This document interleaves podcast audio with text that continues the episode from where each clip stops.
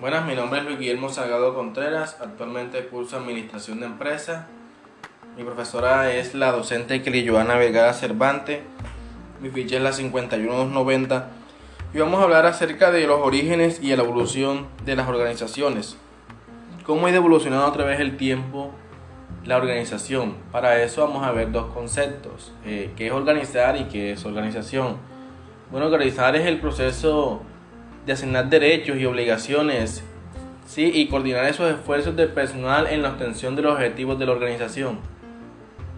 No obstante, la organización es la coordinación de las actividades de todos los individuos que integran una empresa, con el propósito de obtener el máximo aprovechamiento posible de elementos, ya sean materiales, eh, ya sean técnicos, ya sean humanos, para la realización de los fines que la propia empresa persigue. Bueno, sin más preámbulo, vamos a la época primitiva, ¿sí? Y es aquí en esta época donde nacen las primeras nociones de administración. Bueno, ¿cómo así? Bueno, sí, cuando el hombre se da cuenta de que cuando sale a pescar o cuando sale a recoger frutos eh, o cuando sale a cazar en conjunto que trae más alimento es la mayor es mayor productividad y se da cuenta aquí que trabajando en equipo le va mejor que trabajando solo. ¿Sí? Entonces, de manera incipiente nace la administración. Digámoslo así. Bueno, vámonos a la época agrícola. Bueno, aquí en esta época se caracterizó por la agricultura, así como su nombre lo indica. ¿Sí? Prevaleció el trabajo por edad y sexo. ¿Sí? Se asentó la organización de tipo patriarcal. La caza, la pesca y, y, la, y la casa pasaron a un segundo plano. ¿Sí? Aquí fue creciendo la población y gracias a ese crecimiento de esa población nace el Estado, ¿sí? Nacen las primeras eh, civilizaciones, ¿sí? El crecimiento demográfico aumentó de manera considerable, ¿sí? Bueno, aquí también el pago de tributos en especie eran la base donde se creaban o donde se apoyaban estas civilizaciones, ¿sí? Se aplicaba aquí también el código eh, Amurabi, bueno, ¿cómo así? Eh, bueno, un ejemplo de ello sería que si un albañil, ¿sí? Hacía una casa y esa casa eh, se derrumbaba o se caía y mataba al dueño, bueno, lo castigaban con pena de muerte, ¿sí? Lo que ocasionaba una mayor productividad, ¿sí? Y, los procesos administrativos eran mucho más eficientes, ¿sí? Pasamos a la época eh, grecolatina. Bueno, es en Grecia donde surge la democracia es cuna de la ciencia, ¿sí? de la medicina, la filosofía, de las matemáticas. ¿sí? Bueno, en esta época la administración tuvo un avance considerable, porque aquí ejercía una, o ¿sí? una estricta supervisión del trabajo, el castigo físico. Aquí el esclavo carecía de derechos, ¿sí? se lo ocupaba en cualquier labor de producción. Bueno, nace el cristianismo, y naciendo el cristianismo, nacen nuevas formas de administración, ¿sí? Se crea el ejército romano, ¿sí? Y ustedes saben que el ejército tiene unos lineamientos, unas directrices, ¿sí? Eh, administrativas, una forma de organización, ¿sí? Nace el papado.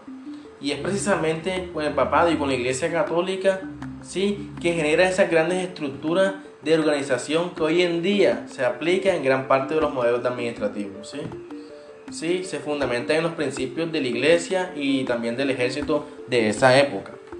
Bueno, pasamos a la época feudal. Bueno, en esta época feudal eh, se caracterizó por un régimen de servidumbre.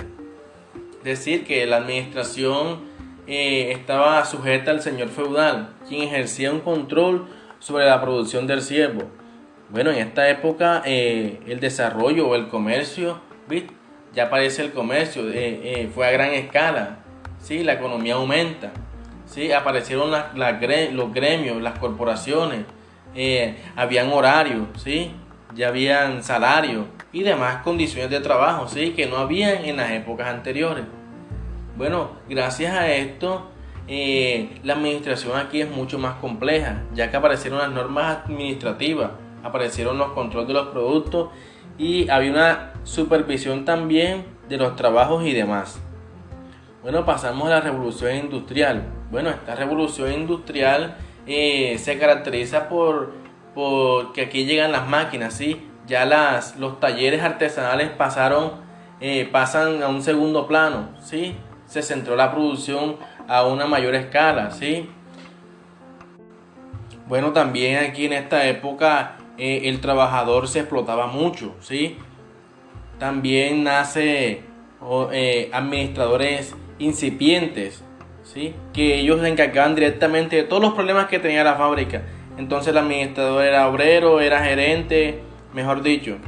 Eh, nacen los primeros especialistas, ¿sí? lo que provoca eh, diversas eh, corrientes, diversos nacimientos de varias corrientes administrativas. Pasamos a, al siglo XX. Bueno, en esta época se caracteriza por un gran desarrollo tecnológico e industrial, ¿sí? Aquí sufre el padre de la administración, que es el señor Taylor, ¿sí? su iniciador. De ahí en adelante varios autores de esta, de esta hermosa disciplina.